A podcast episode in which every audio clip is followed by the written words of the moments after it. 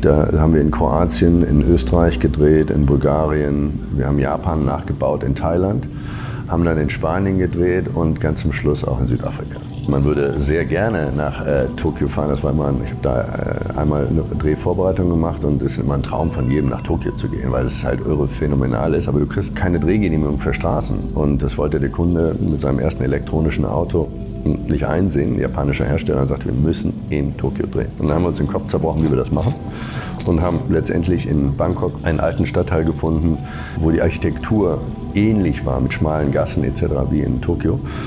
Und das war aber total runtergekommen. Dann haben wir halt über zwei Wochen mit einem Bauteam von 50 Leuten ein modernes Tokio in diesem runtergekommenen Stadtteil in Bangkok gedreht. Das war schon ziemlich absurd. Und dann haben wir die Extensions in der Post gemacht. Man hatte eigentlich nur eine Kreuzung, an dem der Wagen rumgefahren ist, wo wir unsere Kamerabewegungen machen konnten. Und ähm, ja, im Film sieht man es eigentlich nicht. Hier ist alte Schule die goldene Ära des Automobils. Und ich bin Carsten Arndt. Herzlich willkommen zu dieser Folge, bei der mein Gast ein bisher bei mir unbeackertes Feld belegt, denn er ist einer der einflussreichsten Werbefilmregisseure Europas und es hat sich bei ihm immer mehr herauskristallisiert, dass ausgerechnet Autohersteller bei ihm Schlange stehen, was er ursprünglich so gar nicht geplant hatte. Eigentlich wollte er nämlich Spielfilme machen und ist nach seinem Studium in Amerika dann zurück in Deutschland ganz woanders gelandet, nämlich bei Wiege Data. Bei Motorsportfans gehen jetzt die Lampen an, denn Wiege ist die Firma, die uns Renn- und Rallye-Bilder in bis dahin ungekannter Qualität auf den Fernseher gezaubert hat. Wie es von dort aus weitergegangen ist und wie die Spots für unter anderem Nissan, Peugeot, Porsche, Mercedes-Benz, Audi, BMW, Renault, Smart Jeep aber auch für so unscheinbare kleine Uhrenhersteller wie Rolex entstehen und wie es ist, Leute wie Robbie Williams, James Cameron, Martin Scorsese oder Kira Knightley vor der Kamera zu haben, das verrät er in dieser Folge. Viel Spaß also jetzt mit meinem heutigen Gast, Jan Wenz.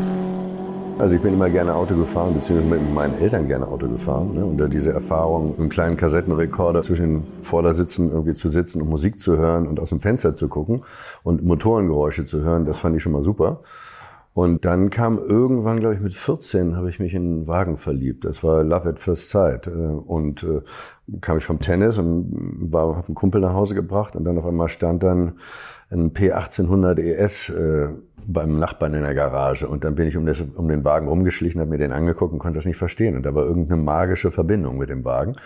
Bis ich dann später irgendwann mal wusste, vielleicht äh, konnte ich dem nicht mehr nachstehen und äh, ja, war ein Zufall und dann habe ich mir einen gekauft. Hast du noch? Natürlich, ich habe den immer noch seit 25 Jahren und äh, ist, ist auch meine Traummaschine. In dem Augenblick, wo ich mich da reinsetze, äh, werde ich in, in, in, ja, in eine andere Sphäre katapultiert und äh, äh, liege sozusagen als 1,90 Meter großer Mensch äh, in diesem 1971 gebauten schwedischen Stahlgeschoss. Kommst du noch viel dazu? Also fährst du viel mit so, mit so alten Autos? Nee, leider gar nicht mehr. Also es ist dann immer, ähm, erstmal muss man ihn immer einen Schuss halten und äh, die Planen abmachen und dann ähm, fährt man wahrscheinlich, man sucht sich dann wahrscheinlich jetzt äh, immer, immer Gegebenheiten und Anlässe dazu, wo man fahren kann, ne? weil nur in der Stadt rumfahren macht keinen Spaß mehr. Und die, jetzt wenn man irgendwie in Osten oder in Norden fährt und ein paar Landstraßen abfährt und so 110, 120 fährt mit offenem Fenster und eine schöne Anlage drin hat, dann macht das richtig Spaß. Aber 160, 180 bei der Lautstärke, kann man keine, kann keiner mehr eine Musik hören. Bei mir ist immer Musik hören und Auto, Motorengeräusche muss ich zusammenfügen. Dann, dann wird da was draus im Kopf. Äh, du bist eher so der automobile Genießer und das transportierst du ja auch in deinen Filmen oder in deinem Beruf zumindest. Ne? Ja, hoffe ich, ja. Kommen, kommen wir gleich noch drauf. Ähm, du, du bist irgendwann in die Werbung gegangen oder hast du was mit Film gemacht? Ja, reiner Zufall. Also nee, nicht reiner Zufall, aber eigentlich wollte ich Schauspielerei machen und ähm, in einem Augenblick, wo ich, wo ich dann äh, ich konnte ganz gut Tennis spielen und habe dann irgendwie mit einem kanadischen Freund beschlossen, in äh, Amerika mein Studium durch Tennisspielen zu finanzieren. Und an der Uni, an der ich mich eingeschrieben habe, in Akron, Ohio, gab es leider keinen Schauspielkurs. Und dann habe ich das nächstliegende gemacht und äh, Filmproduktion äh, studiert, also Film- und TV-Productions. Okay. Und dann kam eins zum anderen, aber bis man in der Werbung landet, das, äh, da wollte man überhaupt nicht hin. Also da wusste man gar nicht, dass da Werbung gibt oder wofür es. Also man, man auch Geld verdienen kann mit so einer Sache. Ja, man wollte erstmal irgendwie erstmal, äh, weil Filme haben mich immer begeistert und Filme lief, liefen immer im Kopf ab. Und ähm, fühlte man auch immer. Man fühlte immer das Kino. Und ähm, eigentlich wollte ich dann äh, ja, Langfilme oder Fernsehfilme machen und wie der Zufall so kommt, ähm, hat's dann, ja, kommt es dann anders. Zu welcher Zeit warst du in Amerika, als du das gemacht hast? Ähm, das war ähm, 89 bis äh, 92. Was waren da so Filme, die dich beeinflusst haben oder, oder Regisseure oder so? Oder gab es da irgendwas, was du unbedingt machen wolltest? Ähm, nö, man hat halt alles Mögliche geguckt. Ne? Also zum, zumal der Ort, in dem ich war, in Akron, Ohio, ist ein alter Industriestaat, war natürlich äh, Goodyear, hatte da ihre große Produktion. Äh, und die sind aber dann abgewandert in den 50er, 60er Jahren ähm, oder ich glaube Anfang 70 sogar. Und dann war halt irrer Leerstand und es war eine irre Öde da. Und ähm, ja, aus Europa kommt, dachte man, man ist so ein bisschen im Jim Jarmusch uh, Stranger Than Paradise Land. Und ähm, dann bin ich oft ins Kino gegangen, wenn ich nicht Tennis gespielt habe ne, oder für die Uni studiert habe. Und ähm, dann hat man halt sich alles reingezogen, was es gab. Ne? Man konnte für einen Dollar ins Kino gehen und da hat man jeden Tag ein bis zwei Filme geguckt.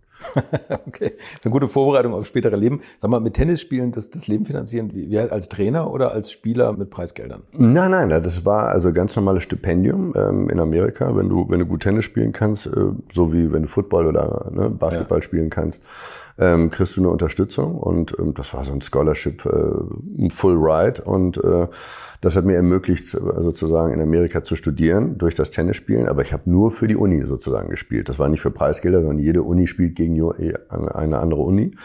Und ähm, da, da ist man natürlich viel gereist und ich habe dann immer schon meine Kamera mitgenommen, während die anderen Jungs dann irgendwie ähm, was anderes gemacht haben, bin ich dann weiter noch losgefahren mit meiner Kamera und habe dann irgendwie Aufnahmen gemacht, weil wir haben natürlich in Florida gespielt, in Illinois, in New York und sind überall mit dem Auto rumgefahren und ähm, haben dann da Turniere gespielt. Klingt auf jeden Fall gut. Wieso bist du dann zurückgekommen nach Deutschland?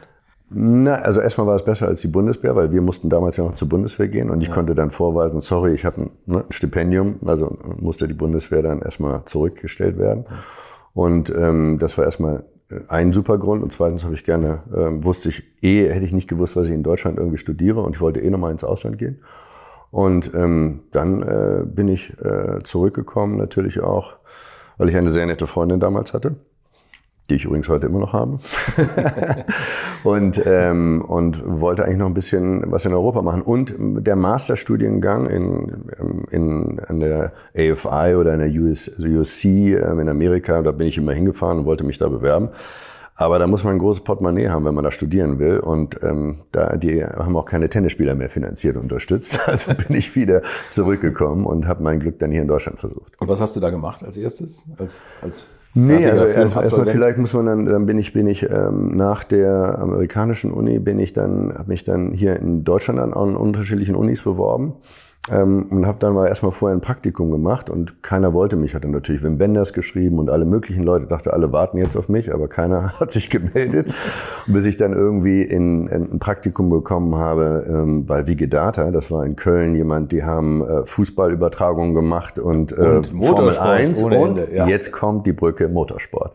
Und da war ich halt Praktikant im Bereich ähm, ähm, Schnitt und Kamera und ähm, habe mich da schnell reingefuchst und die Nachtschicht übernommen, wenn es irgendwas zu schneiden gab oder irgendwie mit Kameras äh, ausprobiert und sind dann halt alle Rennstrecken abgefahren. Das war natürlich auch die Zeit, als Michael Schumacher angefangen hat, war irre spannend. Wir sind auf jeden äh, haben viele Sachen äh, äh, übertragen sozusagen, mussten die Kabel überall hinschleppen. Da waren die ganzen ähm, Race Circuits noch gar nicht verkabelt. Das heißt, man musste erstmal die Kabel verlegen und sowas. Und irgendwann habe ich dann angefangen, die äh, Chip-Kameras einzubauen in die äh, Formel 1 Autos. Und dann kamst du halt ganz nah an die Jungs ran. Und wir haben auch Rallye gemacht, äh, wo man dann äh, wurde mit Helikoptern abgesetzt und dann kleine EB-Teams, die dann immer versetzt wurden, damit wir unterschiedliche Strecken abgreifen. War natürlich super. Du bist 23, fliegst mit dem Helikopter um die Gegend, stellst Kameras auf und neben dir brettern die geilsten Autos durch den Wald oder die Formel 1 Autos. Da hat man also schon irre viel also erstmal Benzinluft geschnuppert. Da wusste ich aber noch nicht, dass Werbung was für mich ist, weil das war ja erstmal redaktionell betreut und Sport war eh, weil ich Sportler bin. Und ähm, so nah an Sportler ranzukommen äh, wie Größen ähm, war natürlich toll. Ne? Aber Wiege, das war ja damals die Firma. Ich habe ja mit, mit Rainer Braun mal ein großes Stück darüber gemacht, auch über die Gründer von Wiege und was ja. die alles da gemacht haben und die Zeitennahme. Also die haben ja ganz viel fast revolutioniert und, und ganz viel ausprobiert und tatsächlich genau das, was du sagst, mit, mit Kameras rumprobiert und eingebaut in Autos und so. Das war ja damals noch lange bevor es die GoPro gab, da hat man ja noch mit größeren Kameras hantieren müssen. Wie war denn das, wenn du da mit deinem Equipment ankamst und die Formel-1-Fahrer haben die sich gefreut, dass du da noch ein bisschen Zusatzkilos reingepackt hast? Ja, ja, gab natürlich dann immer irgendwelche, das war aber vorher, glaube ich, alles abgestimmt und wir wussten dann die Orte, wo wir sie montieren durften äh, mit den Fahrern.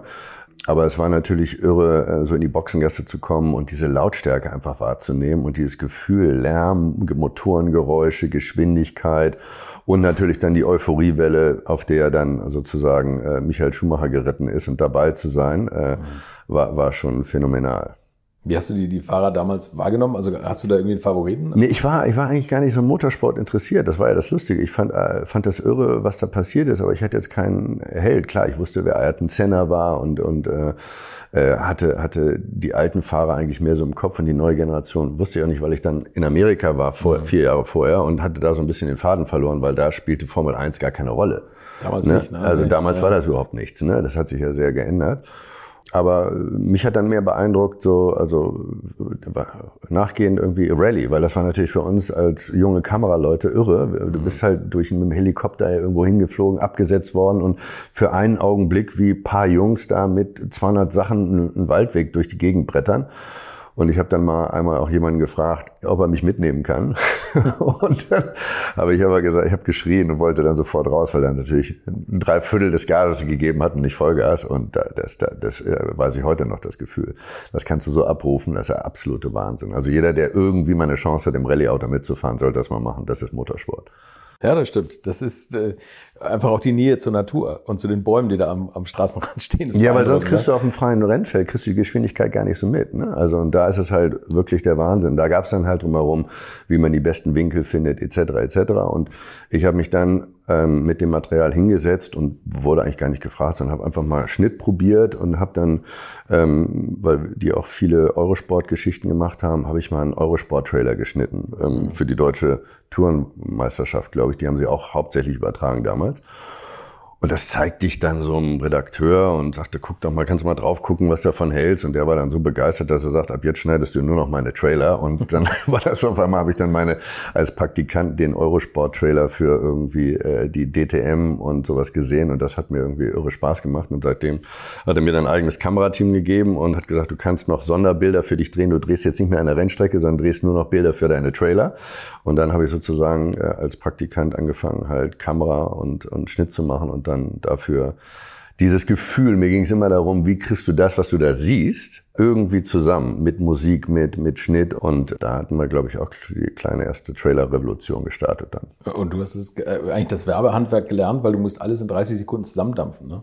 Spannung erzeugen, Emotionen transportieren. Ja, das war in den Trailern. Ne? Das war ja, einfach genau, nur so. Ja. Mich hat das auch immer fasziniert. Ich habe immer gerne Trailer von von ähm, von Spielfilmen geguckt, weil da so eine Essenz drin war und ein mhm. Versprechen. Mhm. Und das Versprechen ist manchmal mehr gehalten worden als der Film selber. Dann sitzt du nachher nach 90 Minuten, denkst du, na, das war's. Aber du hast halt in 90 bis zwei Minuten in einem Trailer ein irres Gefühl und mhm. dir wurdest halt heiß gemacht auf dem Film und hattest dann irgendwie entweder wurden Sehnsüchte abgerufen oder und das war halt irre spannend. Und irgendwie bin ich diesem Gefühl, weil du versuchst halt immer ein Gefühl äh, zu konservieren und das aber zu übersetzen, dass andere Leute auch das Gefühl haben. Und mhm. darum geht's eigentlich nur, um Vermittlung von einem Gefühl für etwas, wie das sein könnte, da zu sitzen, in einem Auto zu sitzen oder die Geschwindigkeit zu spüren und was das für ein Adrenalin ist. Also in, den, in das Mikroskopische reinzugehen, zu fühlen, was passiert in deinem Körper, wenn du sowas machst. Und das sich reinzuversetzen und das zu spüren. Ne?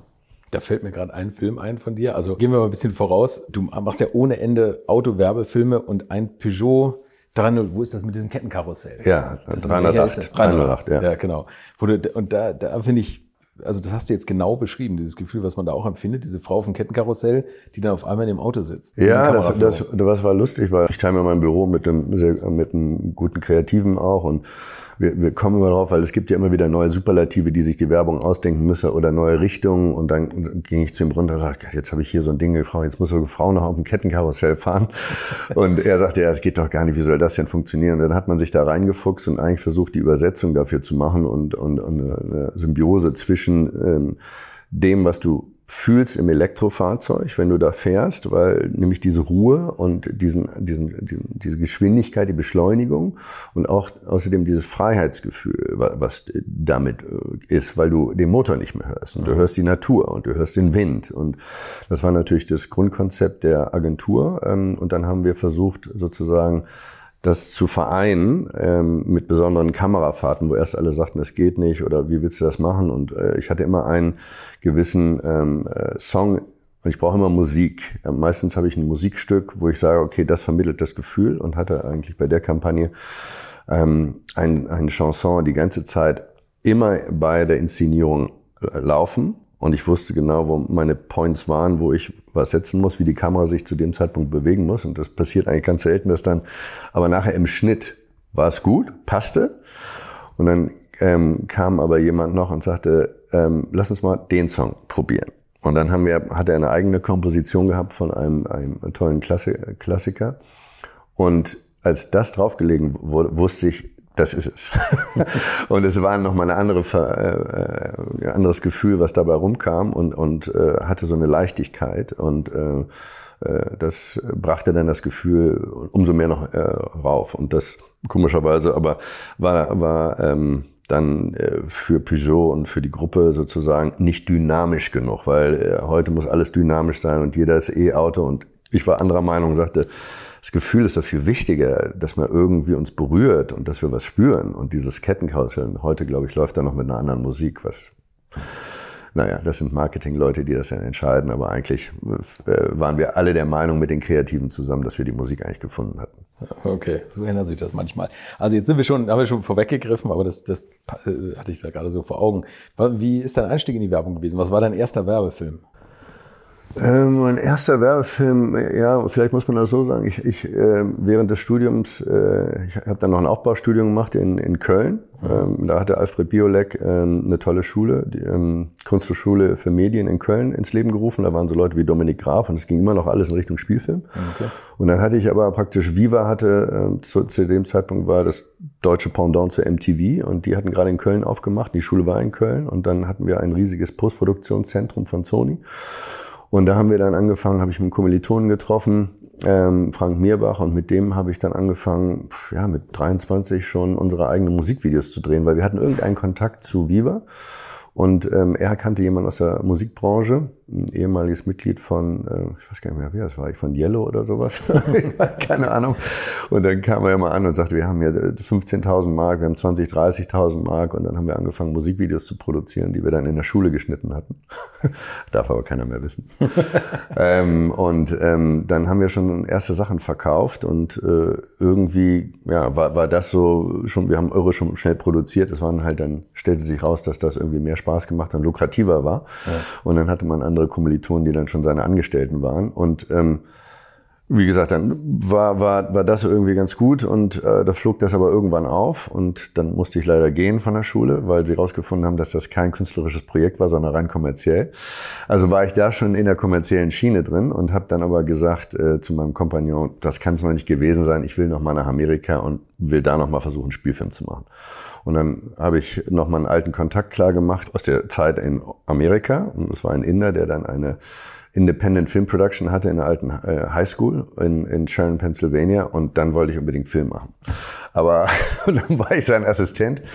Und komischerweise ähm, wollte er einen Film drehen mit Kelly McGillis, die natürlich da großes Tennis war, nach Top Gun und, und Martin Sheen. Und es sollte ein ähm, äh, Psychological Thriller werden, der aber dann irgendwie nie gedreht wurde, weil Kelly McGillis schwanger wurde und ich also auch keinen Spielfilm gedreht habe.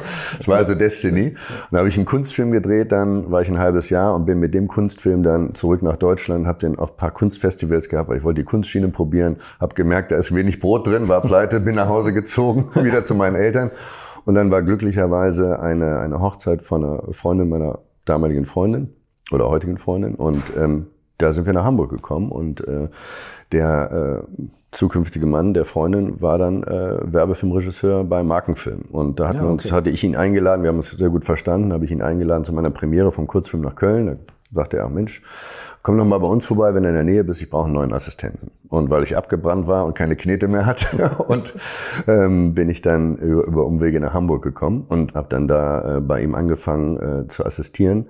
und ähm, bin dann zwei Jahre sozusagen in die Lehre gegangen, was Werbefilm eigentlich anbelangt. So, das war also ein, ein steiniger Weg, aber irgendwie sehr unterhaltsam, oder? Mit, mit vielen Stationen in Amerika und, und bei Wiege. Da bin Ja. ich fast neidisch drauf. das ist ja eine strenge Sache. So, und ähm, waren die spezialisiert auf Werbung für, für Autos? Nee, oder? Also das- nein, das nein, nein, gar, ganz im Gegenteil. Also Markenfilm hat ist die größte Werbefilmproduktion zur damaligen Zeit in Europa gewesen, der größte Abnehmer von Kodak-Film und haben mit internationalen Werbefilmen ähm, und ihrem eigenen Studiobetrieb hier in Hamburg in Wedel ähm, ja, waren die führenden äh, im, im Werbefilm. Und da war ich halt dann festangestellter äh, Assistent ähm, von einem Regisseur, Florian Beisert, der damals ähm, äh, unfassbar viele Filme gemacht hat. Und ich habe die ganzen Vorarbeiten für ihn gemacht. Und im Studiobetrieb, das ist wie so ein kleiner Hollywood-Betrieb, muss man sich vorstellen. Du gibst, kommst vorne mit der Idee rein und kriegst hinten den fertigen Film wieder raus. Was heute gar nicht mehr gibt. Aber die hatten ein Studio, die haben Studiobetriebe gehabt, eine eigene Postproduktion, Kameradepartment, ähm, haben eigene ähm, äh, sozusagen Beleuchter gehabt und äh, Postproduktion, Manual Kameradepartments, also war die beste Filmhochschule, die man sich eigentlich hätte äh, äh, träumen können. Und man wurde noch bezahlt und äh, war nah dran und der Regisseur, für den ich assistiert habe, hat irre viel gemacht. Er hat so viele Werbefilme gedreht, die würde ich heute noch nicht mal drehen. Und ähm, irgendwann war er, glaube ich, doppelt gebucht äh, für, für einen Werbefilm. Und dann sagte der Produzent, gab er mir nur seinen Sakko und sagte, ähm, mach du das. Und dann ging ich halt rein unter seinem Namen und äh, alle dachten, ich wäre er. Damals gab es ja noch keine sozialen Netzwerke, sonst Ja. hätten sie schnell gemerkt, wer wer ist. Und äh, dann habe ich wirklich gefragt, kann ich das machen, geht das denn und so. Und da haben sie mich eigentlich Florian an, immer angesprochen und gesagt, ja, kannst auch Jan zu mir sagen, nicht Florian. und dann entstand so der erste Werbefilm. Ähm, und dann haben wir schnell gemerkt, dass das irgendwie gut äh, Spaß macht und fruchtet. Und dann habe ich, weil für die Expo 2000 hatte er eigentlich einen Film gemacht und der musste in die Postproduktion gehen und weil er aber schon das nächste Projekt hatte, hat er gesagt, mach du die Post. Und da hatte ich mich angefreundet dann mit der Agentur. Und die fanden das toll, was ich in der Postproduktion gemacht hatte und die sagten, Mensch, wir haben hier einen kleinen Film für die Süddeutsche Klassenlotterie, ganz wenig Geld, drei Filme, ähm, ging Sport, ähm, vielleicht kann das ja deine ersten Filme sein. Und dann habe ich äh, die Chance ergriffen und wahrscheinlich einen meiner mutigsten Werbefilme gedreht. Bin ich ins Museum gegangen, habe eine alte äh, Handkurbelkamera rausgeholt und ähm, habe damit äh, mit besonderem Filmmaterial Filme belichtet. Äh, wo was ein hohes Risiko war, weiß ich nicht, ob ich das heute noch mal machen würde, aber damals hatte man die Courage. Und ähm, dann sind daraus äh, wirklich tolle Filme geworden, so dass es, ähm, äh, als sie fertig waren, äh, nicht nur die Agentur begeistert war und der kreative Kopf der der damaligen KNSK-Gruppe bei mir noch mal in einer Vertonung saß, ähm, wo ich sagte, was, seit wann sitzt der Agenturchef in der Vertonung? Und äh, dann war der zweite Anruf äh, von Wyden und Kennedy, die meine Rolle haben wollten, weil sie sagten, was, und da waren aber nur drei Filme drauf und das war's. Aber so fing das dann an und da merkte auch der Eigentümer der Firma, äh, dass es jetzt Zeit wäre praktisch, dass ich selber auf äh, meinen Regiefüßen stehe und seitdem ging es dann los. Was ich interessant finde, ist, dass du gerade gleich schon für deinen ersten Film eine, eine Retro-Kamera quasi genommen hast. Also es war damals auch schon Oldschool-Material. Und ich finde auch, das sind so Elemente, die man immer wieder in deinen, deinen Werbefilmen eigentlich entdeckt. Ne? Also so Retro, also ob es jetzt Sachen vor der Kamera sind, irgendwelche Items oder auch, auch tatsächlich Retro-Filmmaterial. Oder kommen wir nachher noch drauf, dann vielleicht einer der neueren Filme von dir, der Porsche RS Retro-Film, so, also Now and Then. Ähm, der, wo du ja auch mit, mit tatsächlich aber mit dem Handy drehst, ne? Komm, reden wir nachher noch expliziter drüber. was, war, was, was war denn dein, dein erster Autowerbespot? Ich weiß gar nicht, was mein erster Autofilm war. Ich muss dann noch mal. Ah, nee, ich glaube, der erste Autofilm war für Ford. Ich weiß aber nicht, warum sie mir den gegeben haben. Das war dann in Barcelona und ähm, spielte dort und ich wusste gar nicht, warum sie, warum das jetzt Auto war. Und das, das war aber ein ganz guter Film wohl und ähm, irgendwann, aber ich habe alles Mögliche immer gemacht. Ich habe von Comedy gemacht über über ähm, äh, über, über Storytelling, äh, eigentlich alles Mögliche und war gar kein Autospezialist. Und Okay. also bist nicht gleich von Anfang an da reingekommen. Im Gegenteil, es waren erstmal die ersten zehn Jahre war alles andere als Auto. Ja, okay, okay. Aber irgendwie finde ich jetzt, ist das ja schon ein großer Teil eigentlich deiner Arbeit, oder? Ja, man hat dann irgendwie so eine Nische ergeben, gefunden ob, äh, und man hat das irgendwie so verbunden und mittlerweile, man, man wird ja immer versucht, in so eine, eine Richtung zu, ja. gesteckt zu werden. Das, das ist halt so. auch schon jetzt seit Und, und ähm, äh, aber ich hatte da nichts gegen, weil mir das immer irgendwie Spaß gemacht hat und wie die Prozesse auch immer waren. Es waren immer irgendwie organische Prozesse, wo jemand sagte, Mensch, hier ist ein Skript, kannst du dir nicht Bilderwelten dazu ausdenken oder was auch immer. Und ähm, ich habe aber immer ungewöhnliche Autofilme gemacht. Wir hatten einen Film in Paris, das war eine Agentur, die hatte dann gesagt, äh, für, für einen neuen VW-Film äh, sollten wir in Neuseeland drehen und äh, es sollte ein Roadmovie werden, wo man den Wagen aber gar nicht sieht. Und äh, den ganzen Film hat man den Wagen verfolgt, ein Roadmovie gemacht, aber ohne Auto. Und man ist mit dem Helikopter, äh, mit, mit allen möglichen Vehikeln und hat einen unsichtbaren Wagen gefilmt, weil der, weil der Golf damals rauskam. Und der Claim war, ähm, der Golf für diesen Preis unvorstellbar. Und deswegen hat man den Wagen gar nicht gesehen. Und da sind wir nach Australien geflogen, wirklich, also in die Ewigkeit. Und da konnte die Serviceproduktion, dachte, ja, wann kommt das Auto? Und dann haben wir denen gesagt, nee, nee, wir drehen einen Film, aber ohne Auto. Und ich habe eigentlich eher die ungewöhnlichen Autofilme gemacht. Okay. Also ich habe auch mal für Citroën haben wir ähm, Autos komplett gebaut, die auf dem Kopf fahren mussten. Und dann haben wir, äh, weil der neue Citroën, den sie rausgebracht hatte, eine große Windschutzscheibe und dadurch hattest du ein ganz anderes Sichtgefühl okay. und Wahrnehmung. Und ja. die anderen Autos dachte man eigentlich, das war das französische Konzept, dass sie auf dem Kopf fahren. Da haben wir dann irgendwie sieben Autos gebaut, äh, die man auch wirklich, die durch die Gegend gefahren sind, wo Leute, Fahrer dann auf der anderen, äh, oben auf dem Dach gesessen haben und den Wagen gefahren sind. Und das war dann schon sehr surreal. Also eigentlich waren es immer die ungewöhnlichen Autoaufnahmen. Aber sowas hat sich doch eigentlich total verändert von der ganzen Arbeit, Arbeitsweise her, wird man das heute noch machen, die Autos wirklich so bauen oder wird man das einfach in der Post-Production umdrehen? Nö, also das kommt immer darauf an, was man für einen Ansatz hat. Ich will immer das Haptige spüren. Es ist immer besser, wenn man etwas vor sich in der Kamera sieht. Ähm, und heute ist es halt wirklich, würdest du vielleicht zwei Autos bauen und den Rest in der CGI machen. Mhm. Aber äh, damit du sagst, ich habe zwei Protagonisten, mit denen ich agieren kann und bin nicht nur virtuell unterwegs. Und ähm, das ist dann eine budgetäre Frage halt. Ne? Aber generell der Ansatz. Ich versuche immer meinen Ansatz immer so viel wie möglich in der Kamera zu machen, weil mhm. das ist halt immer noch äh, the magic. Und was ist jetzt genau dein Job? Also du bist Werbefilmregisseur. Wo, wo, ist, wo setzt du ein? Ganz früh schon bei der Konzeption? Oder ähm, kriegst du eigentlich ein fertiges Skript und setzt es dann nur visuell um? Nee, sowohl als auch. Das ist ja das Schöne, weil jeder Job anders ist. Manchmal kriegst du halt das war bei Audi damals so, da kam die Agentur auf uns zu und ähm, wir hatten einen Film von denen gemacht. Das war eigentlich nur, ich war eigentlich wieder weg vom Auto und dann kam eine Produzentin von mir ähm, an Vera Ports und sagte zu mir, Mensch Jan, hier ist ein Autofilm, da gibt's, da sollen Vignetten gedreht werden für einen bestehenden Film und der soll adaptiert werden nach Deutschland. Und eigentlich habe ich gesagt, ich mache keine Adaption. Und sie hat aber gesagt, Mensch, guck doch, das macht vielleicht Sinn, um da reinzukommen bei der Agentur. Und dann haben wir den gedreht und dann äh, war das aber so ein, ja, halb dein, halb da, aber du hast dann praktisch mit der Agentur dich gut verstanden, der Kontakt war da und dann haben sie gesagt, Mensch, hier ist ein Skript, was fallen dir da für Bilderwelten ein? Weil die merkten, du hast ein assoziatives Denken, was teilweise in den Agenturköpfen vorhanden ist, aber nicht so visuell. Sie, wir suchten da was anderem und das war der zu dem Zeitpunkt, da gab es noch keinen Manifesto-Film, so nennt man das, äh, wenn, wenn, das war glaube ich jetzt in den letzten fünf Jahren so, dass jeder Film Manifesto-Film sein hat. Von Opel bis BMW, Mercedes haben alles so Manifesto-Filme gemacht, wo sie alles mit reintun, was sie jemandem auf den Weg geben wollen, was die Wagen können, was du fühlen sollst, was du spüren sollst und so. Und dann hatten wir eigentlich das war eigentlich die Mutter aller Manifesto-Filme und haben wir dann assoziative Bilderwelten uns ausgedacht dafür zu einem bestimmten Musiktrack und haben das dann gedreht. Und auf einmal, ähm, und ich habe es auch teilweise dann selber gesprochen, was lustig war, weil ich äh, habe vorher schon mal Werbespots gesprochen, aber immer nur für mich, um meinen eigenen Rhythmus zu fühlen in der Kombination mit der Musik.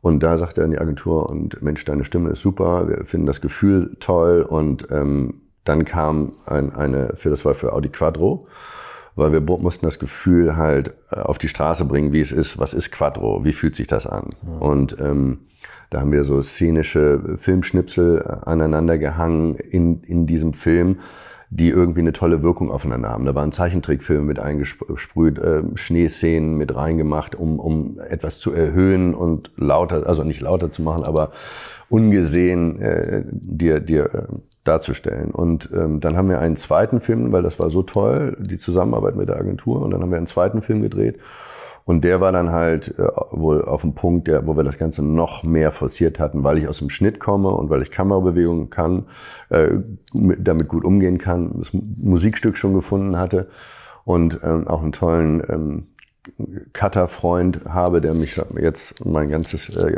professionelles Leben sozusagen begleitet. Und wir so eine Symbiose haben und wir gehen halt irre auf Rhythmus und haben dann, wie können wir etwas noch mehr pushen, dass du siehst halt, also das erste, was ich damals im Trailer gemacht habe für Eurosport, nochmal für Audi irgendwie hinkriegen und das ähm, hat dann irgendwie äh, ja, beim Audi-Vorstand äh, und an, glaube ich, 27 Länder äh, haben wir da das Meeting gehabt und die sind nachher dann durchgedreht bei dem Film und der wurde dann die Benchmark von diesen neuen Filmen und da wenn du einmal in diese Ader getreten hast, dann kommt natürlich, will jeder auch für sich, für seine Marke sowas haben. Ja. Und ähm, da haben wir viel richtig gemacht wohl und irgendwie Neuland betreten. Und, mhm. und das hat auch eine, ja, da, so kam das, dass auf einmal so viel mehr Autoskripte dann dahin kommen. Also meistens sind es immer die Entscheidungen, die du fällst für etwas, ne? Und dann ist das der Fluss der Dinge. Okay, das, siehst du manchmal so ein kleiner Zufall. Er hat sich das sehr verändert eigentlich, die Audi, äh, die, nicht Audi, sondern die, die Anforderungen bei Autowerbefilmen? Also wahrscheinlich die Budgets sind schon mal geringer geworden? Ja, also so, äh, du musst halt ähm, jetzt in einer kürzeren Zeit äh, ein Pensum absolvieren mit, mit, mit, ja, mit stärkeren Bildern. Der Druck, etwas äh, Unmögliches zu produzieren oder also, sagen wir also, der Anspruch ist extrem hoch geworden. Die Produktionszeit ist geschrumpft aufgrund des Budgets ähm, und natürlich gibt es so viele Autos. Ich meine, wie viele SUVs gibt es, die Audi bewirbt? Wie viele SUVs gibt es, die Peugeot hat? Und, und, und. Und das Marketingbudget wird natürlich, als wenn du zwei äh, oder einen SUV hast, den du bewirbst, und wenn du acht SUVs hast. Ne? Also das ist dann halt so ähm, dem geschuldet. Und woran unterscheidet sich der Q7 von dem Q8 und der Q5 von dem Q2? Also das ist dann halt immer die Nische zu finden und in dem Segment sich neu zu definieren. Es wird dann halt immer eine größere Herausforderung für die Agentur und natürlich dann auch für uns. Ne? Also mit geringeren Budgets versuchen umzugehen. Teilweise ist es halt so, früher hat man halt dann eine Kampagne gemacht für Deutschland oder eine Weltkampagne gemacht und heute kriegst du Weltkampagnen für vier Modelle und hast dann ein größeres Paket und dann aber in dem Paket sind natürlich, ist es dann äh, marketingtechnisch, äh, ist es besser für den Kunden sozusagen vier in eins zu machen, anstatt vier mal eins. Du bist ja wirklich, also jetzt äh, hat man ja ungefähr schon Eindruck davon, aber du bist wirklich auf der ganzen Welt unterwegs und, und filmst diese Filme. Was war da so die aufwendigste Produktion, an die du dich erinnern kannst? Also ich habe einen vor Augen, der Mercedes X, glaube ich, wo ihr durch etliche Landschaften fahrt. Da habe ich also gedacht, wenn das nicht im Studio entstanden ist oder im Computer, dann, dann war das eigentlich eine Weltreise, oder? Nee, das haben wir eigentlich in, in Slowenien und Kroatien gedreht, sind 7000 Kilometer gefahren und seit, also mein Leben spielt sich eigentlich in so einem Mercedes Minivan ab, weil wir fahren halt immer mit der ganzen, mit dem Kameramann, mit, mit Production Designern und mit äh, Producern und Aufnahmeleitern in diesen Autos und bereisen das. Und wir haben halt in Slowenien, Kroatien ja, 7000 Kilometer abgerissen, weil du musst das alles vorbereiten, musst die Drehorte finden, musst die Logistik dann aufstellen etc. Und das dann in einem gewissen Zeitraum so reduziert wie möglich kompensiert äh, realisieren. Ne? Und äh, das war ziemlich aufwendig, aber der aufwendigste Dreh äh, von dem komme ich jetzt gerade. Da haben okay. wir äh, in, in, für vier Filme äh, in sechs Ländern gedreht und äh, haben halt für, für Nissan eine Kampagne gemacht, die ist im Februar gestartet und ich sitze jetzt mit dem letzten Film im September immer noch in der Postproduktion. Also wow, okay, der hat mich jetzt ein halbes Jahr beschäftigt. Das sind eigentlich in der Zeit drehen, andere Leute Spielfilme und wir haben viermal, ich glaube, 60 Sekunden gedreht. okay. Also äh, das sind nur vier Minuten geworden. Und wann kommt das raus? Ähm, einige sind schon draußen und äh, dem, mit dem letzten sitzen wir jetzt noch äh, dabei. Und ähm, da haben wir in Kroatien, in Österreich gedreht, in Bulgarien, ähm, wir, haben in, wir haben Japan nachgebaut in Thailand, haben dann in Spanien gedreht und ganz zum Schluss auch in Südafrika. Ihr habt Japan nachgebaut in Thailand. Warum macht man das? Weil man keinen Bock auf japanisches Essen hat oder was? Nein, nein, ganz im Gegenteil. Man würde sehr gerne nach äh, Tokio fahren. Das war immer, ich habe da äh, einmal eine Drehvorbereitung gemacht und es ist immer ein Traum von jedem, nach Tokio zu gehen, weil es halt irre phänomenal ist. Aber du kriegst ähm, keine Drehgenehmigung für Straßen. Und das wollte der Kunde mit seinem ersten elektronischen Auto nicht einsehen, japanischer Hersteller, und sagte, wir müssen in Tokio drehen. Und dann haben wir uns den Kopf zerbrochen, wie wir das machen. Und haben letztendlich in Bangkok einen alten Stadtteil gefunden, der, ja, wo, wo die Architektur ähnlich war mit schmalen Gassen etc. wie in Tokio. Und das war aber total runtergekommen. Dann haben wir halt über zwei Wochen mit einem Bauteam von 50 Leuten ein modernes Tokio in diesem runtergekommenen Stadtteil in Bangkok gedreht. Das war schon ziemlich absurd. Und dann haben wir die Extensions in der Post gemacht. Man hatte eigentlich nur eine Kreuzung, an dem der Wagen rumgefahren ist, wo wir unsere Kamerabewegungen machen konnten. Und ähm, ja, im Film sieht man es eigentlich ja nicht. Unglaublich. Also da wäre ich jetzt wirklich inzwischen davon ausgegangen, dass man das alles nur noch am Computer nachbaut, aber ihr baut richtig Stadtteile um. Nö, gar nicht, weil es geht natürlich auch mit irre vielen Reflexionen zu, zu, ja, zum Teil. Und, und ähm, da war das Konzept, weil ja Tokio irre illuminiert ist mit irre vielen Neon-Schildern und eine ganz eigene Charakteristik hat, um die Reflexionen einzufangen im Wagen, das Gefühl äh, mit einzufangen. Und ähm, das, das, äh, ja, und man hatte die Zeit nicht für eine, für eine, für eine, für eine lange Postproduktion. Mhm. Ne? Und die Abstimmungsprozesse sind dann anders. Und da haben wir das Risiko eingegangen und sind dann den, die Fahrzeuge nach Thailand geschifft. Die sind dann auch angekommen, glücklicherweise, äh, hatten aber nur eins und ähm, haben dann dort äh, sozusagen gedreht ähm, und waren dann, äh, glaube ich, acht Tage oder neun, zehn Tage dann in Thailand. Für, für im Endeffekt netto 18 Sekunden. Über das Budget kannst du wahrscheinlich nicht sprechen, oder? Das ist wahrscheinlich Nein. auch Spielfilm, Spielfilmniveau. Ja, ich meine, die, diese Werbefilme sind natürlich auch auf einem internationalen Blockbuster-Niveau. Wenn man die Preise runterrechnet pro Minute, dann ist das äquivalent zu einem amerikanischen Blockbuster. Ja. Gibt es irgendwie ein Land, wo du am liebsten drehst, weil es immer am schönsten vom Licht her ist? Oder? Nee, aber das Schöne ist halt immer, dass man irgendwie in Unterschied, das ist das Tolle in dem Beruf. Ich bin, bin selbstständiger Werbefilmregisseur unterwegs auf der ganzen Welt und ähm, man, man, wenn ich einen Laptop aufklappe und eine E-Mail kommt rein, ob das jetzt Indonesien, Shanghai ist äh, ähm, oder aus Amerika oder äh, Indien, äh, bin immer neugierig, warum Leute auf dich kommen. Mhm. Und irgendwann sind wir mal, wollte jemand, dass ich die indonesische Seele einfange. Als Hamburger wusste ich nicht warum. Und das hat nichts mit Auto zu tun. Und dann haben wir gesagt, ja, das wird bestimmt ein toller Trip. Und es war auch unfassbar. Und sind dann äh, zweimal nach Indonesien geflogen, äh, hatten 25 Inlandflüge und äh, haben dann so viel von Indonesien gesehen in zwei Monaten wie noch nie. aus, ja. Und, und ähm, als ich zurückkam, war, war ich doch ein leicht anderer Mensch. Also da hatte die Seele mich dann so ein bisschen, die indonesische Seele mich dann beeinschlagt. Du arbeitest ja auch viel mit Superstars zusammen. Also das finde ich auch ganz beeindruckend, wenn man jetzt mal so einige Namen sieht. Ähm, Leonardo DiCaprio, Keira Knightley, ähm, James Franco. Robbie Williams ist auch ein Spot und ich glaube, den Spot hat jeder vor Augen. Und da muss man jetzt sagen, da ist jetzt eigentlich gar nicht viel über das Auto gesagt worden. Das ist dieser Smart, der von irgendeinem jungen Typen eingeparkt wird und der hat dann kein Kleingeld für die Parkuhr. Und die Dame mit dem Strafzettel kommt immer näher und er singt sich dann da irgendwas zusammen und der, der das Geld gibt, das ist Robbie Williams. Wie sind solche Drehs? Also ist das schwierig mit so Superstars? Sowas zu machen? Nee, in dem Sinne war es gut. Ich hatte vor eine Kampagne gemacht für einen Mobilfunkhersteller in Deutschland und da, da hatte ich mit Robbie Williams in LA gedreht schon. Und ähm, das war für E Plus damals. Und da wachte Robbie Williams morgens mit acht Frauen auf in einem mondänen Bett in LA. Also hast ihn einfach normal gefilmt in seinem normalen Umfeld. Oder? Genau, ganz ja. normal. Also rein dokumentarisch. ja. Und da wachte seine Tattoo auf ähm, und da haben wir seinen Löwen animiert, den er, den er so äh, auf, auf seinem Oberarm hatte. Und da haben wir uns gut angefreundet.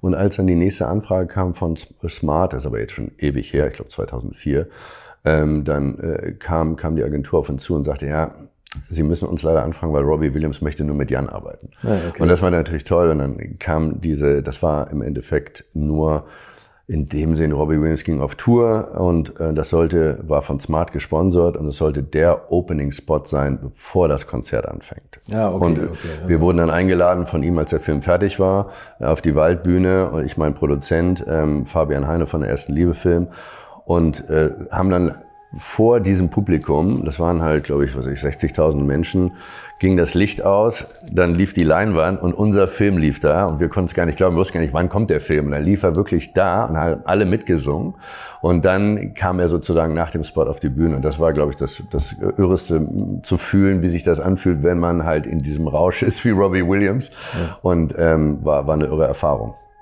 Leichter Alarm hier. Ne? Ja, großer Alarm ja, bei dir. nie gehört. Ähm, ich, ich, bin mir fast sicher, dass ich den Film auch im Fernsehen gesehen habe. Das ja, das war im Endeffekt, sollten wir eigentlich nur die Konzertpromotion machen für Smart. Und dann kam der Film so gut an, dass äh, Smart dann gesagt hat, das wird jetzt die äh, Weltkampagne ähm, für, für, für, und wir hatten gar nicht das Budget dafür, weil wir hatten eigentlich in Kopenhagen gedreht, weil er da zum, zu dem Zeitpunkt in Kopenhagen auf dem Konzert war, wussten wir. Und wir hatten ihn auch nur, glaube ich, drei Stunden einmal. Ähm, und, und weil ich ihn aber kannte, wir hatten dann die ganzen Kronprinzens Garde, weil das auch noch ein, ähm, ein Security-Dreh war. Das heißt, der, der Wagen durfte nicht abfotografiert werden. Das war also mitten in der Innenstadt mit einem Weltstar in der größten Straße haben wir die Kronprinzen Garde abgehangen von rechts und links. Ich habe dann so Produzentinnen einfließen lassen, die mich angebläht haben und gesagt, Mensch, ich möchte in der Nähe von Robbie Williams sein, kannst du nicht irgendwas machen? Und dann waren gestandene Produzentinnen aus Dänemark, waren auf einmal irgendwie Komparsen, weil sie irgendwie neben ihm sein wollten. Und es hat irre Spaß gemacht. Und er ist immer über, über, das eigentliche Skript war leicht anders. Und er kam immer und sagte so immer, nee, das, das, er singt falsch. Das muss man so und so korrigieren. Und dann war das ein Take, den wir gemacht hatten. Und das war es dann, wo ich sagte zu der Agentur, besser können wir es nicht mehr machen. Das ist, ist also vergisst euer Skript, wir können das nochmal drehen, aber wir haben den Film. Und das war der, das war der Joke. Und das war auch reiner Zufall. Manchmal muss man also für, für sowas offen sein, gerade wenn man mit solchen ähm, spontanen Stars arbeitet wie Robbie Williams, der, der auch eine geniale Ader hat in sich. Wahnsinn, ja. Äh, du hast gerade gesagt, äh, dass man das Auto nicht abfotografieren durfte. Das ist ja auch immer noch eine besondere Schwierigkeit bei den Sachen, die du machst. Ist das wahrscheinlich, die Autos dürfen fast nie abfotografiert werden, ne? wenn du sie filmst. Ja, weil wir natürlich immer mit, mit Prototypen arbeiten und manche sind der Geheimhaltung unterlegt und dann ist es für die Produktion natürlich irre schwierig, mitten in der Innenstadt ähm, Aufnahmen zu machen, wo du keine Paparazzis hast, die dann den Wagen abschießen. Mhm. Und ähm, so war das auch bei, beim letzten Porsche-Dreh. Da hatten wir halt mit dem 992, ähm, der sollte noch nicht fotografiert werden und alles Mögliche. Und dann durften wir selbst im kleinsten, abgelegensten äh, Dorf in Südfrankreich, durfte der Wagen nicht durch die Gassen fahren, weil ein älterer Herr kein modernes Handy hat, aber er hatte einen alten Knochen in der Hand und sie dachten, das wäre ein Handy mit, mit, mit einer Kamera. Und dann wurde der ganze Dreh äh, sozusagen äh, angehalten, bis der alte Mann vom Fenster wegging und selbst dann durfte der Wagen nicht mehr durchfahren durch die Gassen. Äh, aber das war nur diese Sonderversion, oder? Sport Classic. Genau. Der Nur ist gut. Das ist halt ja, schon eine nee, große klar, Geheimhaltung. Wir sind ja, ja, verpflichtet, ähm, das der Produktion das so zu gewährleisten, wenn der Kunde das so bestellt hat. Und äh, das Darum müssen wir uns auch halten. Habt ihr da schon mal Stress gehabt? Also, dass da tatsächlich irgendwelche Paparazzi unterwegs waren oder diese Earl-König-Jäger? Ja, bei Robbie Williams damals. Ne? Weil wenn du mit so viel Star Power mitten in der Innenstadt ja, drehst, dann kommt alles durch. Ja. Da haben sich Fotografen sozusagen auch als Komparsen angemeldet und mit kleinen Kameras alles abfotografiert. Also passieren schon irre Dinge. Aber sonst musstet ihr noch niemals irgendwie mit dem Auto schnell flüchten und, und seid verfolgt worden, oder? Nee, noch nicht. Nee, nee zum Glück nicht. Glück gehabt. Jetzt, wo du gerade diesen Porsche-Film erwähnt hast, das hat ja auch eine Besonderheit. Also, um, um das mal kurz, falls jemand den Film nicht kennt, so haben wir uns übrigens kennengelernt. Wir, wir waren zufällig, saßen beim Essen nebeneinander, mehr oder weniger zufällig. Und ich hatte am Tag vorher diesen Porsche-Film gesehen. Du hast das nur so ganz kurz erwähnt, dass du ja auch irgendwie der jetzt gerade sowas gedreht hättest. Und da bin ich fast ausgeflippt, weil ich den Film so toll fand, hm. um mich jetzt anbiedern zu wollen. Aber ähm, da stellst du den aktuellen 902 Sport Classic gegenüber mit dem alten 73er RS. Und ähm, da hast du auch dann diesen 73er RS in so alten Szenen gefilmt, in so einem alten Style und das dann immer gegenübergestellt mit dem neuen. Und ihr habt mhm. dann irgendwie so das, das, Leben von einem Pärchen in Monaco, glaube ich, oder so gefilmt. Ja, oder in Frankreich insgesamt. In Südfrankreich natürlich. Ja, das, genau. ne? ja.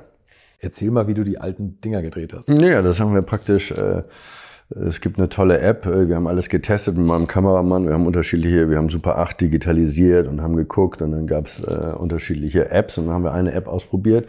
Und die äh, war unfassbar und belichtete das alles schon in 4K und ich konnte der Agentur auch gleichzeitig ausspielen, was sie sehen, weil es ja auch wichtig, dass der Kunde und die Agentur immer mit dabei ist und Anmerkungen hat, welchen Winkel du den Wagen fotografierst etc. und welchen Szenen du den Wagen äh, einfängst. Und ähm, dann haben wir uns entschlossen, es auf dem Handy zu drehen sozusagen. Das war das neue iPhone 13, der war gerade auf dem Markt und ähm, ich hatte dann äh, zwei Kameras äh, rechts und links und habe dann so äh, die die ähm, die Super 8 Namen Vintage eingefangen, aber das Production Design vor der Kamera war natürlich irre hoch, ja, ja, so dass du halt runterschrauben kannst. Und wir wollten auch da die die ja, das Gefühl einfangen von früher, wie es war, wenn du mit Super 8 drehst und ähm, viel sollte selbst gedreht sein von dem äh, einen, einen Schauspieler, der da ähm, die, die Hauptrolle mitspielt in der äh, damaligen Zeit.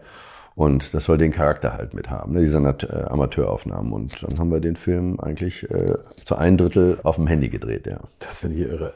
Und, und das sieht, sieht wirklich toll aus. Also wir, ich verlinke diese ganzen Filme und äh, das, ja, das ist wirklich beeindruckend. Also ich konnte das gar nicht glauben, dass du gesagt hast, das ist wirklich auf dem Handy gedreht. Also ich dachte, da wären Riesenmaschinen, die dieses Super 8 imitieren. Aber es ist ein kleines Handy. Lustig, dass du sagst, dass auf dem neuen iPhone 13, gestern ist das iPhone 14 vorgestellt worden, dann weiß man ungefähr, wann wir das hier aufnehmen. Ja. das kannst, kannst du wahrscheinlich nur noch deine Filme damit machen. Äh, wie ist das, wenn man da an so ein Set kommt und, und das ganze Team steht da und vielleicht auch jemand von, von Kundenseite und die fragen, wo die Kamera ist und du sagst, ach so, das habe ich jetzt hier in der Tasche.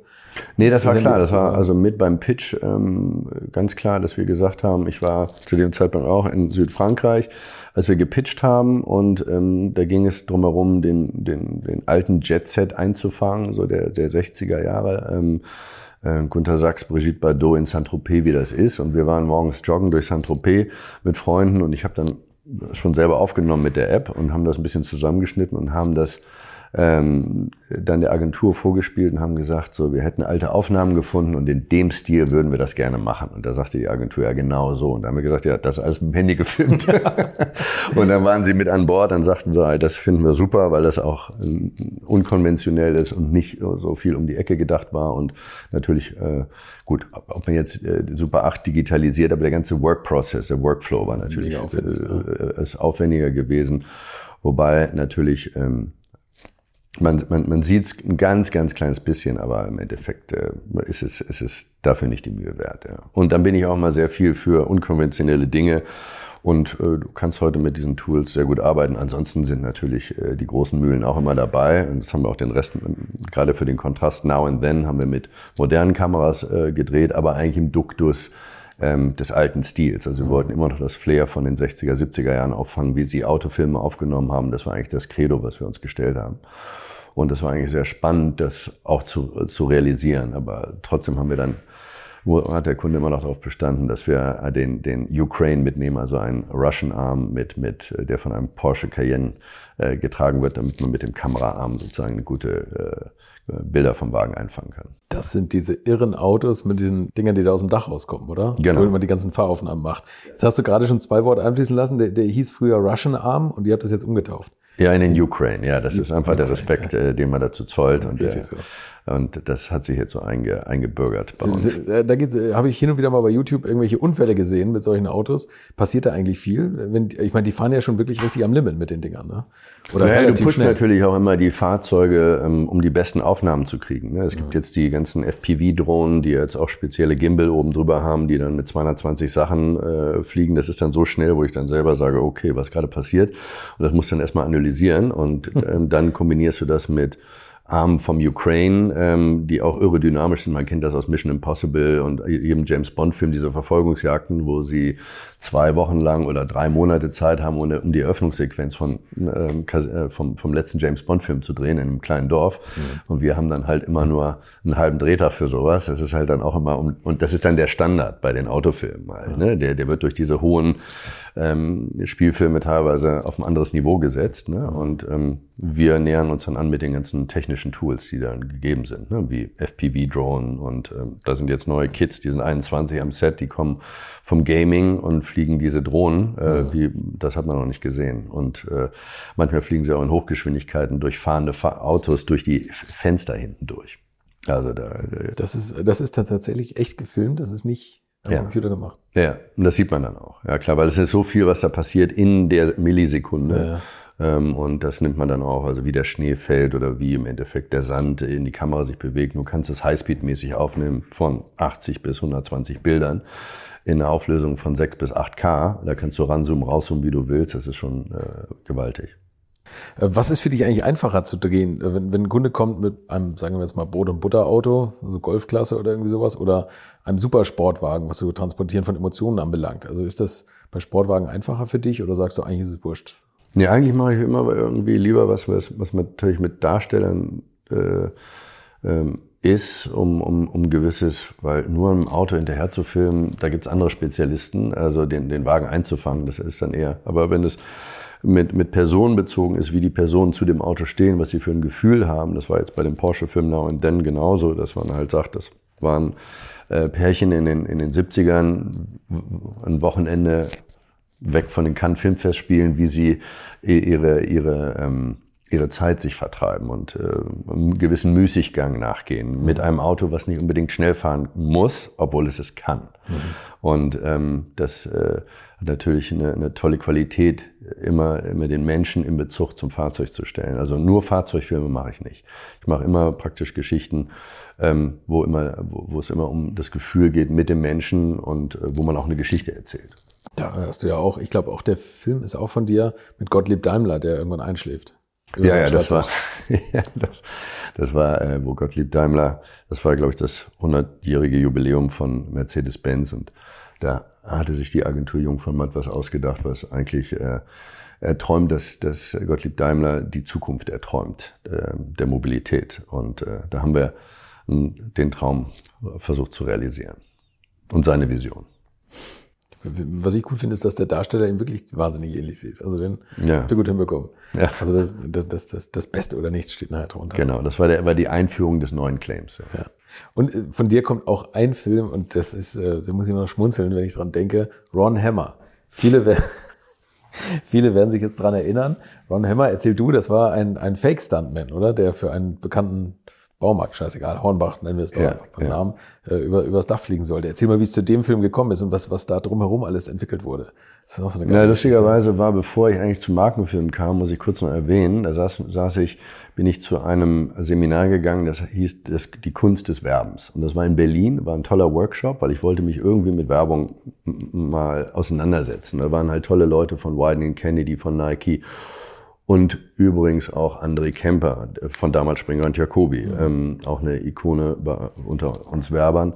Und da saß ich als No-Name neben einem jungen Kreativen auch, das war damals Guido Heffels. Und wir beide saßen nebeneinander, kamen beide aus dem Rheinland und, äh, und saßen da nebeneinander. Er war noch, äh, glaube ich, CD oder Kreativer bei Springer und Jacobi und wir haben uns praktisch diese, über das ganze Seminar unterhalten und haben uns da kennengelernt. Und der hat im Endeffekt dann irgendwann gesagt, ich gründe meine eigene Agentur Heimat, die dann eine der erfolgreichsten und kreativsten Agenturen wurde. Und ähm, wir haben dann zusammen immer unterschiedlich mal Filme gemacht. Und da rief er dann irgendwann mal an mit einer tollen viralen Idee. Er wollte einen Stuntman über den größten Baumarkt Deutschlands fliegen lassen. Und natürlich schafft der Stuntman das nicht. Und dann sollte das in, in Form von Amateuraufnahmen geschehen. Und dann, wir haben eine Rampe gebaut. Wir haben das Ganze sozusagen inszeniert, nicht real gemacht, sondern nur Bruchstücke gemacht und die dann so zusammengesetzt, dass es aussieht wie eine Amateuraufnahme, was auch gut gelungen war. Ja. Und ähm, dann ist der, der Ron Hammer gescheitert, hat aber überlebt, diesen Sprung. Und dann haben wir einen Tag nach der Aktion, wo wir es gedreht haben, es plakatiert, hat die Agentur das in Berlin und hat gesagt, dass der Event schon stattgefunden hat. Und da haben wir einen, weil das die Idee, Ron Hammer so einzuflechten in das alltägliche Leben. Wir haben äh, Fotos gemacht in der Bra für die Bravo. Wir haben ein Musikvideo gedreht, wo er selber ein Rapper war. Und dann haben wir das praktisch versucht, ihn so weit wie möglich in die Wirklichkeit einfließen zu lassen. Und da hat, hat sich wunderbar Fiktion und Realität äh, so, so ein bisschen ist einhergegangen. Und äh, das ist eigentlich mein Liebstes, wenn man anfängt etwas in der Realität und man weiß nicht, wann der Schritt in die Fiktion ist. Und Stimmt, ja. das, das war dann ein, ein sehr spaßiger und lustiger äh, Film, der, der, der dann auch dieses Virale ähm, auch wieder ähm, sehr weit nach vorne gebracht hat. Und auf einmal waren virale Spots mehr angesagt als die eigentlichen Commercials, weil sie sich mehr getraut haben. Und eigene Webseite und sowas hat er auch. Ne? Also den Film, den findet man auch x-fach auf YouTube und, und immer im Kontext. Aber dem, dem Stuntman ist nichts passiert. Also das nein, nein, natürlich nachgedreht. Nein, es wurde keiner. Wir uns keine verletzt. Sorgen machen. Nein, es wurde keiner verletzt. ist das schon mal passiert, dass da so irgendwie ein, ein, wie heißen sie, Precision Driver oder sowas, dass der mal ein Auto zerlegt hat beim Dreh? Nee, nicht bei uns, weil zum Glück ist bei uns noch nie was passiert. Toi, toi, toi. Wir, wir, bei uns geht immer Security first. Wir nähern uns immer den ganzen Sachen an und ja. versuchen dann immer und versuchen natürlich immer ans Limit zu gehen, aber äh, das immer bedacht und äh, äh, mit Obacht. Du hast einen Spot, das ist jetzt nicht Autos, aber du hast einen Spot für Rolex gemacht, mhm. der vor dem, den Golden Globes, glaube ich, gelaufen ist, oder? Der Oscar. Vor den Oscars, ja. Von den Oscars. Ähm, da hast du mit wirklich den größten Regisseuren zusammengearbeitet. Also, wer war das? James Cameron? Catherine Bigelow. Martin Scorsese. Und Alejandro Inarritu, ja. Wie ist das, wenn man solche Leute vor der Kamera hat? Ähm, ja, am Anfang dachte ich so, oh wow, mit den Jungs in den Ring steigen ja. und äh, da selber Regie führen zu dürfen, äh, mit den Leuten, die es, die, die, also die, die größten äh, ihres Faches sind. Ja. Aber ich habe das sportlich gesehen, fand das eine tolle Herausforderung und es war ein Prozess über dreieinhalb Monate, wo wir zwischen New York und LA rumgefahren sind und äh, man durfte auch mit tollsten Kameramännern drehen, mit Emanuel Lubetzky, der gerade irgendwie da seinen vierten Oscar gewonnen hatte. Und damals war, äh, das war 2017, 2017, 2018, das war für die Oscarverleihung 2018, äh, war auch das 90. Jubiläum der Oscarverleihung und Rolex sponsert diese, diese Künstler. Und das war dann der Hauptspot davon. Und ähm, es, es war im Endeffekt, äh, ja, also äh, ich bin nie so nah an Hollywood rangekommen wie bei, dem, bei der Produktion. Das war halt äh, unfassbar. Man konnte halt äh, sich persönlich mit den Leuten treffen. Man ist äh, auf die eingegangen. Man braucht, musste natürlich auch Respekt von denen bekommen, weil die kannten dich nicht. Und aber sie haben dich dann kennengelernt und äh, das war natürlich äh, ein toller Prozess. Und äh, ja, da habe ich gemerkt, vielleicht war nicht Film mein Weg, sondern den Weg, den ich gegangen bin. Und das hatte so eine Genugtuung, dass man, dass man äh, eigentlich schon ja, für sich ein tolles Werk geschaffen hat und so, so nah an diese unfassbaren Regisseure rangekommen ist. Auch ein beeindruckender Film geworden. Wie äh, siehst du die Zukunft eigentlich des Autofilms? Wir haben ja vorhin schon gesagt, dass es früher immer darum ging, auch Daten zu transportieren und, und Fakten. Jetzt sind ja Autos sagen wir jetzt mal, Elektroautos haben ja manchmal den Ruf, so ein bisschen emotionsloser zu werden, weil natürlich der, der Sound wegfällt zum Beispiel. Und trotzdem verkauft man Elektroautos oftmals über wahnsinnige Beschleunigungswerte und so. Äh, würdest du sagen, dass jetzt die Nachfrage eher danach ist, emotionalere Filme zu drehen, um die Autos irgendwie so ein bisschen emotional aufzuladen? Oder werden die weiterhin mit Daten und Fakten verkauft? Hm, ja, ich meine, da, da ähneln sich die Fahrzeuge. Ne? Ob du jetzt äh, eine Hundertstel weniger oder schneller bist, um zu beschleunigen in der 30er-Zone in der Stadt, also ist eigentlich äh, hinfällig. Ähm, die Designer, es kommt ja ursprünglich, was die Designer sich vorstellen. Und manchmal ist es halt so, was ich auch sehr gut finde, äh, sagen Marken, wir laden dich ein, wir machen die Garage auf, hier ist der Chefdesigner und du hörst von dem, was er sich zu dem Wagen gedacht hat. Oh, okay. Und das ist halt eine tolle Inspiration für mich, weil dann höre ich aus erster Quelle, worum es ihm gegangen ist. Ich verstehe, was sich von diesem Fahrzeug unterscheidet zu den anderen. Und da kriegt man also genau gesagt, warum etwas wie im Design entstanden ist. Mhm. Und das sind eigentlich irre spannende Gespräche, die dann stattfinden, weil man ist nah am Design, man ist nah am Produkt und ich muss natürlich nicht den Wagen nur filmen, sondern eigentlich was der Designer sich, was er gedacht hat, was er fühlen wollte oder was seine Idee dahinter war. Und insofern kannst du das dann in eine Geschichte einfließen lassen und hast trotzdem den Wagen im Auge. Also für uns ist es immer am wichtigsten natürlich, den Wagen in der bestmöglichen Form und äh, einzufangen. Und manchmal fliegst du mit dem Helikopter oder mit der Drohne drumherum und weißt, wenn der eine Augenblick gekommen ist, wo du das getroffen hast. Und dann kannst du es ihm zeigen. Und die größte Ritterschlag ist immer, wenn der Chefdesigner dann dir eigentlich sagt, genau so. Okay. Oder vielleicht habe ich nicht damit gerechnet, aber besser als ich gedacht hätte. Ja. So und das ist natürlich dann toll, weil dafür sind wir ja da. Wir sollen ja, äh, wir sind ja Träumebeschleuniger ja. und ähm, das äh, passt natürlich ganz gut dann dazu. Ich weiß von René Staud, der ist ja auch ein ganz profilierter Autofotograf, äh, hat ja viel Katalogfotografie auch gemacht ja. und natürlich auch Werbung. Der hat mir gesagt, also dass sie tatsächlich mit Modellen hunderte von Fotos erstmal machen, aus welchem Winkel sie jetzt das Auto fotografieren dürfen sollen, wo es am besten aussieht, wo es am besten das Licht bricht. Mit Bewegtbild ist es ja noch mal komplizierter eigentlich. Ganz interessant, dass bei, bei dir auch die Designer da noch ein Wort mitreden ist. Ja, klar, weil das ist natürlich, du hast eine Designbibel ne, vorweg, welche Winkel der Wagen am besten aussieht. Du kannst nicht nah genug oder fern genug, du musst genau wissen, mit welchem Objektiv du drehst, in welcher ähm, Distanz zum Wagen und das dann in eine Action-Szene oder eine Szene mit eingefasst im Innerstadt oder wo auch immer. Das halt, und du musst auf Reflexionen achten, damit genau äh, das Design des Fahrzeugs gut mit, rüberkommt. Ne? Das ist natürlich äh, wichtig. Das ist das für den Peugeot 208, glaube ich. Da hast du Kinder dann nochmal das Design erklären lassen, oder? Genau. Da haben wir auch eine Kampagne gemacht, die retro-gewandt war, ja. wie sich Kinder ähm, ich weiß nicht, in den 70er Jahren Autos vorstellen in der Zukunft. Mhm.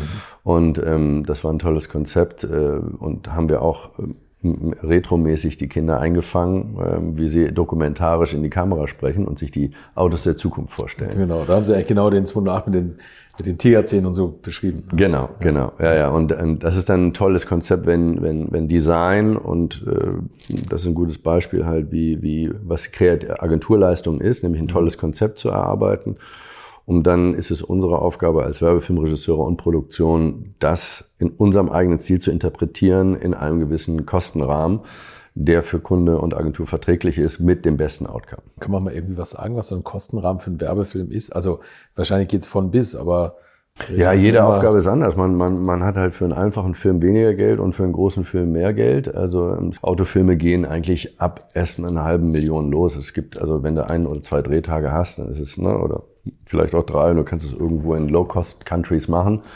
ähm, dann ähm, geht das. Aber und große Filme haben ein Budget bis ähm, 1,8, 2,5, 3,6 Millionen.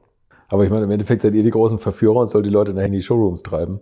Und äh, von daher ist das wahrscheinlich ja, also, also, Geld also ne? ja, wir flirten mit dem Auto und wenn der Flirt rüberkommt, dann äh, springt was über und viele Leute kommen, wir sind ja markentreu und gerade jetzt ist eine Zeit, wo es um die Markentreue gekämpft wird mhm. und äh, selbst ein Mercedes-Fahrer, wenn der einen tollen Wagen woanders sieht und mh, mm, wenn die Autoindustrie anfangen würde, ähm, also die Elektromobilindustrie anfangen würde, Konzeptautos zu machen äh, oder Autos zu bauen mit alten Formen. Wer würde nicht gerne einen alten SM mit Elektromotor fahren? Mhm. Also da wäre ich sofort dabei. Äh, also gerade genau diese, diesen Spagat zwischen neu und alt. Und deswegen gehe ich immer zu meinem alten P1800 zurück. Mhm. Ich liebe noch den Benzingeruch, äh, klar, aber ich könnte mir nie vorstellen, den elektronisch zu fahren. Irgendwann vielleicht ja, also weil, weil, weil es dann auch nicht mehr geht, weil es mhm. nicht erlaubt ist. Aber selbst meine Kinder lieben das. Einzusteigen, das ist immer noch für sie äh, ein Gefühl der Kindheit, weil ich habe sie immer zum, zum äh, Kindergarten gefahren damit. Und ähm, sobald sie in den Wagen einsteigen, haben sie auch das, das Gefühl und den, von, von Kindheit immer noch und was wie Autos riechen sollten. Wir verlieren natürlich komplett den Geruchssinn für Autos. Jetzt ist nur das Leder und die Armatur und beim Elektrofahrzeug ist eigentlich nur der Geruch von der Dame neben dir, von ihrem Parfum. Immerhin irgendwas. Ne? Ja, irgendwas. Ne? Und das Geräusch, was dir simuliert wird. Und das ist das Tolle mit den alten Autos. Sie haben halt eine Haptik, sie sind echt, sind wahrhaftig und sie verführen dich hier und jetzt und nicht durch ein äh, simuliertes Gefühl oder ein Geräusch. Ja, das meine ich, ne? dass du das trotzdem irgendwie auch dieses simulierte Gefühl nochmal emotional darstellen musst. Ich meine, hier gehen ja auch viele Autohersteller, gerade bei Elektroautos, auf Retro, nimm den VW Bus, mhm. den Elektrobus, irgendwie der, der zitiert ja den, den ersten VW-Bus. Ne? So machen sehr viele eigentlich, ne? alte Buggies und so. Gibt es irgendein Auto, für das du gerne Werbung machen würdest? Oder wo du ah, warum haben die mir das nicht gegeben? Nee, das geht mir eher so mit Tennisspielern. Ich bin ja Tennisspieler und würde gerne noch eine Kampagne mit einem Tennisspieler machen. Der kann auch ein Auto fahren. okay, okay. also wer ist dein Favoritenspieler gerade? Äh, naja, wir haben gerade jetzt, ich komme gerade zu dir heute Morgen und es war in der Night Session, spielte Alcaraz gegen Sinner. Sind die zwei Jungstars, die die alten, alte Garde ablöst und man hat Hoffnung in die Jugend, weil was da Tennis gespielt wurde, hat man noch nicht gesehen. Also da wird nochmal alles äh, äh, neu definiert und mhm. der Sport stellt sich nochmal neu dar, wenn ein 19-Jähriger gegen einen 21-Jährigen spielt. Und so hoffe ich das auch für die Mobilindustrie, also für die Automobilindustrie, dass wir verführt werden von neuen Designs, äh, Autos ganz anders wahrnehmen, ähm, ökologisch äh, nachhaltig fahren und trotzdem für die neue Generation dieses Autogefühl bewahren, weil äh, Mobilität ist toll, Mobilität äh, verkauft die erste Freiheit, den Traum nach dem Fahrrad. Und wir verbinden mit den ersten Reisen das größte Gefühl. Also ich bin im Fiat Panda nach meinem Abi durch ganz Europa gefahren, habe da genächtigt. Glaube ich jetzt noch einen Rückenschaden davon. Aber es war halt ein unfassbares Ding. Und als ich, ich habe den Wagen wirklich beerdigt auch. Also ich habe ihn kaputt gefahren auf dem Weg zu meiner Freundin und äh, habe ihn dann begraben in einer Zeremonie. Also wir müssen Autos auch huldigen und äh, Autos müssen uns auch das Gefühl geben, dass wir sie huldigen. Und das ähm, hoffe ich, dass es in der Neuzeit auch weiter so ist. Und äh, an alle Designer da draußen, gebt euch Mühe, entdeckt, äh, macht einen Spagat zwischen Retro, weil die Zukunft ist vielleicht gar nicht das Schönste, was wir haben im, im, in der Designsprache. Weil viele Autos sehen halt aus, als wenn sie aus dem 3D-Drucker kommen und noch eine Kante hier, noch eine Ecke da. Aber sie brauchen Charakter und sie, sie müssen halt äh, ein Sympathieträger sein. Ne? Und dann entsteht auch eine Emotion. Und über die Emotion ist es toll, eine Designsprache zu entwickeln, die, die nicht nur retrogewandt ist, aber auch was Neues definiert. Und da hoffe ich, dass wir hingehen. Und jedes Auto, was ich bekomme äh, oder ein Darsteller oder eine tolle Idee, inspiriert mich natürlich. Also eigentlich fast das schönste Schlusswort. Eine Frage noch. Gibt es ein Auto, was oder eine, ein Hersteller, der das für dich gerade besonders gut macht? Hm. Ich kann immer nur sagen, mein alter Volvo P1800. Ah ja, das ist ES. alles gesagt. Ich gehe nie fremd. Und jetzt, und jetzt die letzte Frage, die letzten 50 Liter. Ich habe eine stille Ahnung, in welchem Auto du sie verfahren würdest, aber in welchem Auto und auf welcher Strecke würdest du die letzten 50 Liter Sprit verfahren? Ähm, ist für mich immer eine abstrakte, äh, abstrakte äh, äh, Reise. Ich glaube, ich würde immer nur bergauf fahren in Richtung Himmel und Gas geben und ein gutes Stück Musik hören. Mit welchem Auto? Mit dem P1800. Und welches Musikstück? Da habe ich leider sehr viele. Das ist eine gute Frage. Da komme ich nochmal an dich zurück. Okay, alles klar. Jan, vielen Dank. Hat viel Spaß gemacht. Ja, mir auch. Vielen Dank. Das war Jan Wenz. Und wenn ihr jetzt mal einige Beispiele seiner Arbeit und die Spots, über die wir heute gesprochen haben, sehen wollt, dann schaut mal auf seine Webseite www.janwenz.com, die ich in den Shownotes auch nochmal verlinkt habe. Nicht ganz so professionell gemacht, aber immerhin auch schon in Farbe gibt es Fotos und Videos bei mir auf Instagram und YouTube. Und auf YouTube gibt es zum Beispiel einen Nachruf auf einen gewissen Peter Geishecker, den ich zusammen mit Rainer Braun aufgenommen habe und der ist ja der Gründer von Wiege Data, der Firma, bei der mein Gast Jan Wenz Benz einst angefangen hat. Ich habe den Link auch nochmal in die Shownotes geschrieben. So schließt sich der Kreis und damit machen wir Schluss für heute. Wir hören uns hoffentlich in der kommenden Woche wieder. Bis dahin viel Spaß beim Werbung schauen und bleibt gesund. Infos, Bilder und alles Wissenswerte unter der Internetadresse www.alte-schule-podcast.de